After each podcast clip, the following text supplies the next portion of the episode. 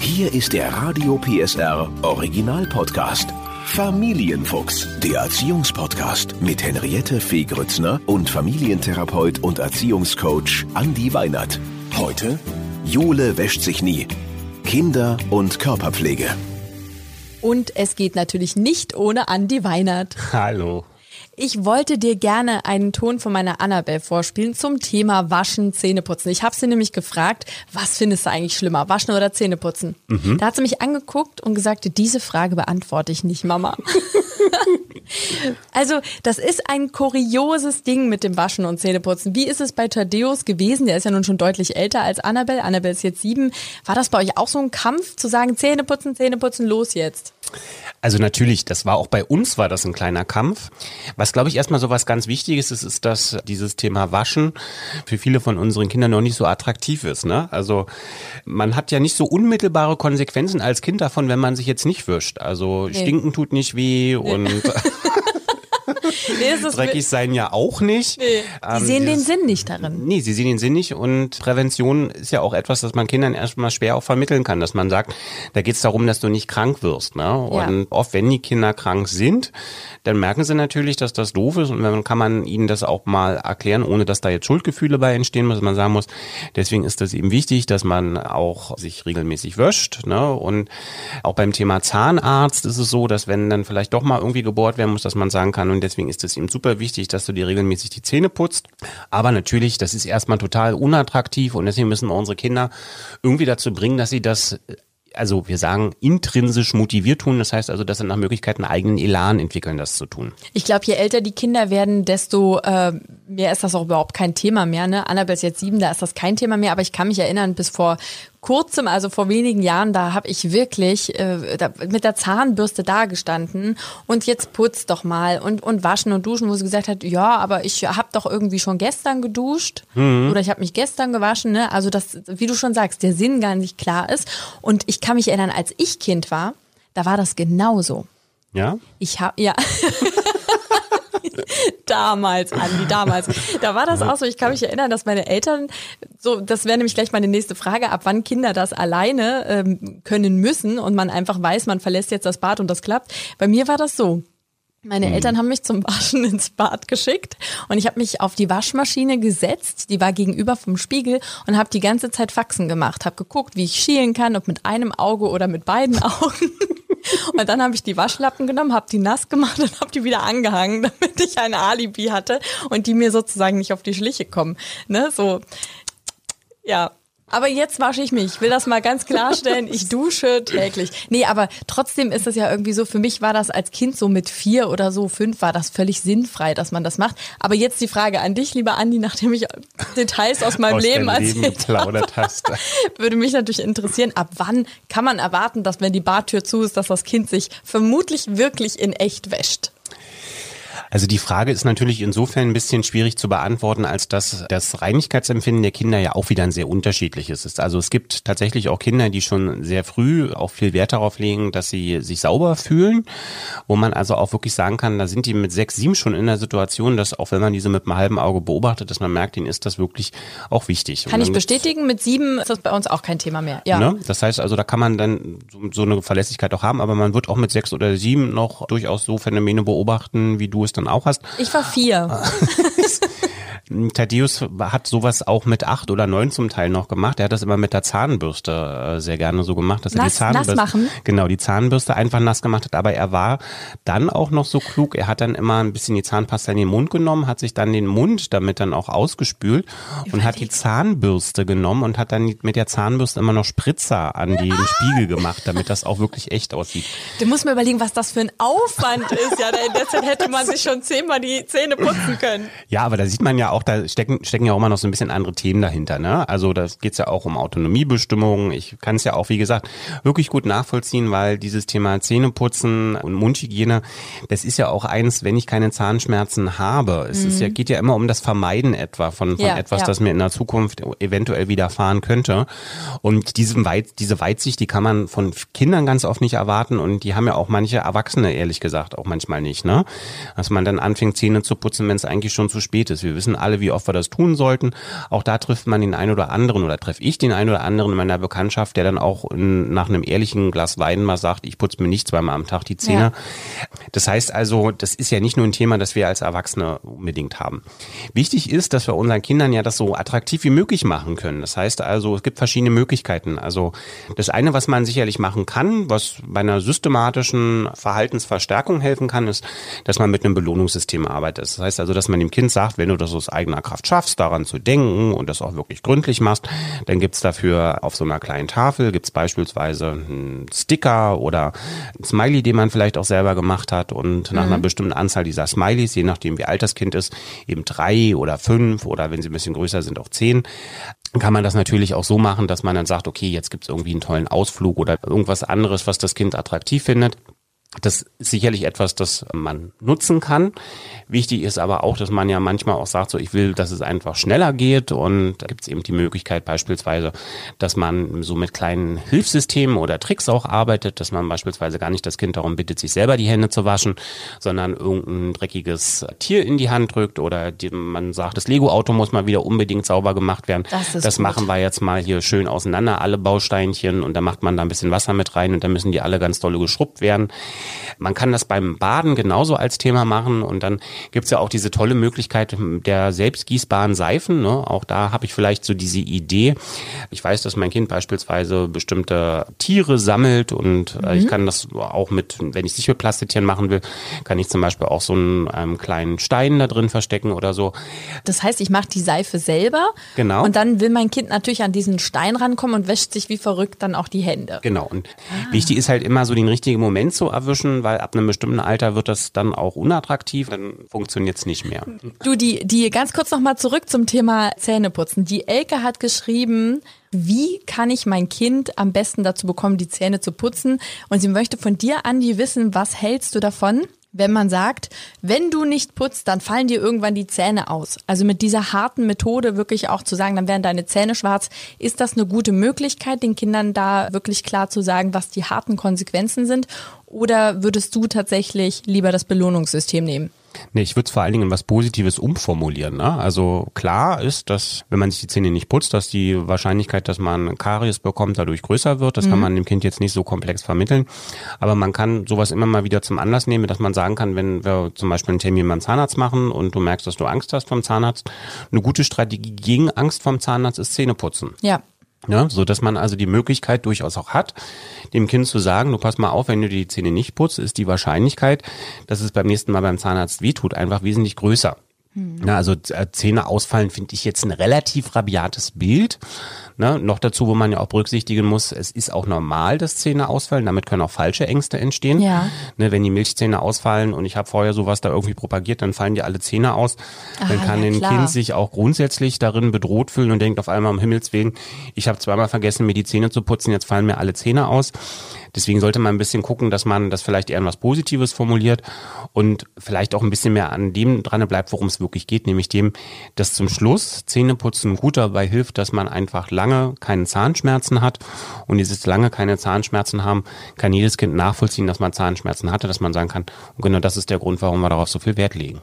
Und am Ende kommen wir nochmal zum Thema Hände waschen. Mhm. Äh, da habe ich mit der Annabelle wirklich nochmal ganz klar geübt. Happy Birthday, ne? Ja. Äh, zweimal Happy Birthday singen, Hände waschen und dann sind die Hände wirklich sauber. Und da haben wir irgendwann wirklich vehement eingeführt, wenn man von draußen reinkommt, ja, wenn man spielen war oder man war in der Schule, Straßenbahn, wie auch immer, wenn man nach Hause kommt, erstmal die Hände waschen, bevor man zu dem, mm. zu dem Rest übergeht. Und ich möchte sagen, ich weiß nicht, wie lange wir gebraucht haben. Jetzt ist es in Fleisch und Blut übergegangen. Mm. Das heißt, ich will damit allen Eltern Mut machen. Es dauert einfach ewig, bis so ein Kind das wirklich inhaliert hat. Genau. Aber es hat geklappt. Es braucht keine Ermahnung mehr. Das läuft jetzt total automatisch. Aber du hast mal irgendwann im Laufe unserer vielen Folgen eine Zahl genannt. Wie viele Wiederholungen braucht es, bis ein Kind so eine Anwendung übernimmt? Also in der Tat oft mehr, als wir als Eltern denken. Also wir sagen zwischen 11 bis 16 Wiederholungen brauchst du in jedem Fall, damit man davon ausgehen kann, dass äh, entsprechend das neuronal gebahnt ist. Ja. 11 bis 16 Mal klingt natürlich jetzt erstmal im Kontext Hände war schon wieder nicht so viel. Mhm. Dabei muss man aber sagen, dass hier, also diese, diese 11 bis 16 Mal, die sind immer nur dann zu erwarten, wenn es eine direkte Konsequenz gibt in Form einer Belohnung. Ja, Ja. also dass man, das weiß man einfach auch, wenn danach irgendwas Tolles passiert. Wenn nichts Tolles ist, passiert? Ist der, genau, ist in der Regel ja beim Händewaschen jetzt nicht wirklich so, dass dann irgendwas Tolles passiert. Da müssen wir deutlich höher gehen. Da sind wir bei 60 bis 80 Wiederholungen. Ähm, manche Studien sagen sogar, das kann bis an die 100 dann auch rangehen. Das heißt also, das ist schon, so wie du auch sagst, ist ein ziemlich müßiger Prozess. Ja. Ja, da ist dann immer wichtig, dass wir uns selber eingestehen, wir haben geduldige und ungeduldige Tage als Ja. Eltern. Das funktioniert mal leichter und mal weniger leicht.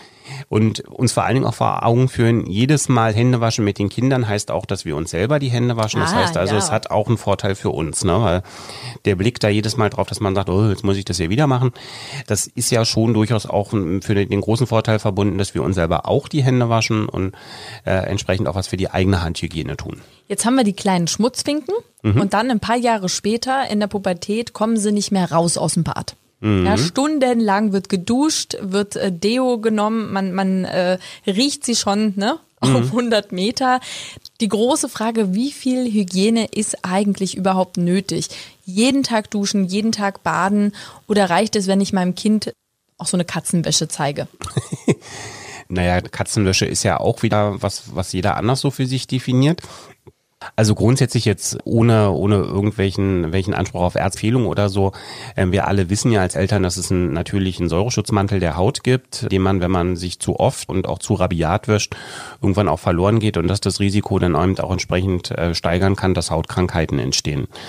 So, und wie bei vielen Dingen so oft ist es auch hier die richtige Dosis und auch das Ausprobieren, was bei Unterschreiten oder Überschreiten der Dosis passiert. Das ist das sozusagen diese beiden Extreme, die du gerade hast, dass Kinder dann eben auch merken, also mit dreckigen Fingernägeln kann man auch einschlafen, ja, aber es ist jetzt doch irgendwie so, dass unter Umständen ich in der Schule mal angesprochen werde, hey, wie sieht denn das aus? Und dass mir das auch unangenehm wird dass ich also merke, dass nicht alles, was mit dem Thema Hygiene zu tun hat, immer nur um Vermeidung von Krankheit geht, sondern auch was mit Sozialkonformität zu tun hat. Ja. Und wenn ich es dann auf der anderen Seite wieder übertreibe, kriege ich ja auch Rückmeldungen aus dem Umfeld. Also meine Peer wird mir, wenn ich, ich weiß, wo das Ende bei dem, beim Parfümspray ist, wird mir auch die Rückmeldung geben, ey, das riecht so dolle und so krass, ich kriege jetzt hier schon Kopfschmerzen. Das wird dann wiederum dazu führen, dass man es ein bisschen drosselt. Und wenn man zu häufig und zu oft baden geht und seinen Körper beobachtet, stellt man auch fest, dass die Haut irgendwann trocken wird, dass sich das gespannt anfühlt und auch dann kann ich wieder die, sozusagen Rückmeldung daraus ziehen, zu sagen, okay, vielleicht nicht jeden Tag baden, sondern das Ganze reduzieren, um meiner Haut auch die Möglichkeit zu geben, gesund zu bleiben. Jetzt ist es äh, nochmal zurück zu den Teenies, ja, aber trotzdem so, dass die quasi im Badezimmer leben.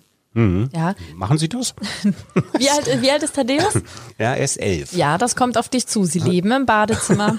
Das ist wirklich so. Warum ist für Jugendliche äh, das so wichtig? Und ähm, kann ich da als Eltern ein Auge zudrücken und sagen, gut, oder sagt man dann auch irgendwie, nicht jedes Haar muss einzeln gekämmt werden, lass es jetzt? Da geht's ja auch wieder um Autonomie, da geht's darum, ähm, dass eine eigene Identität entwickelt werden soll. Da spielen auch andere Themen noch mit rein, nämlich auch Intimität, dass man also auch Zeit für sich verbringen will.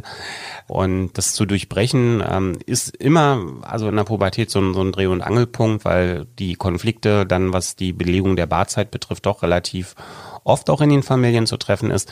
Wichtig ist, dass man versucht, klare Absprachen miteinander zu machen, dass man also, wenn, das ist so die klassische Situation, alle irgendwie um sieben das Haus verlassen müssen, dass es natürlich schlecht möglich ist, dass jetzt einer ins Bad geht. Da ist meine Empfehlung gerade in der Pubertät oft die, nutzen Sie die Trägheit der Kinder da aus, also fangen Sie an im Bad, wecken Sie das Kind oder lassen Sie es aufstehen und lassen Sie es dann das Bad auch belegen.